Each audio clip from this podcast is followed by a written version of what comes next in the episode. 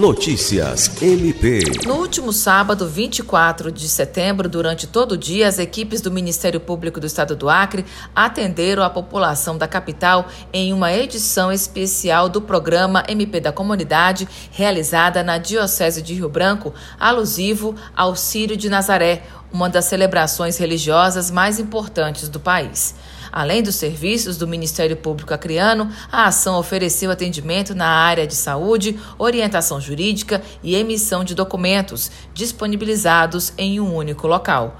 Uma das pessoas atendidas foi a aposentada Maria do Carmo da Costa, de 69 anos, com dificuldade de locomoção, que aproveitou o MP na comunidade para atualizar a carteira de identidade. Alice Regina, para a Agência de Notícias do Ministério Público do Estado do Acre.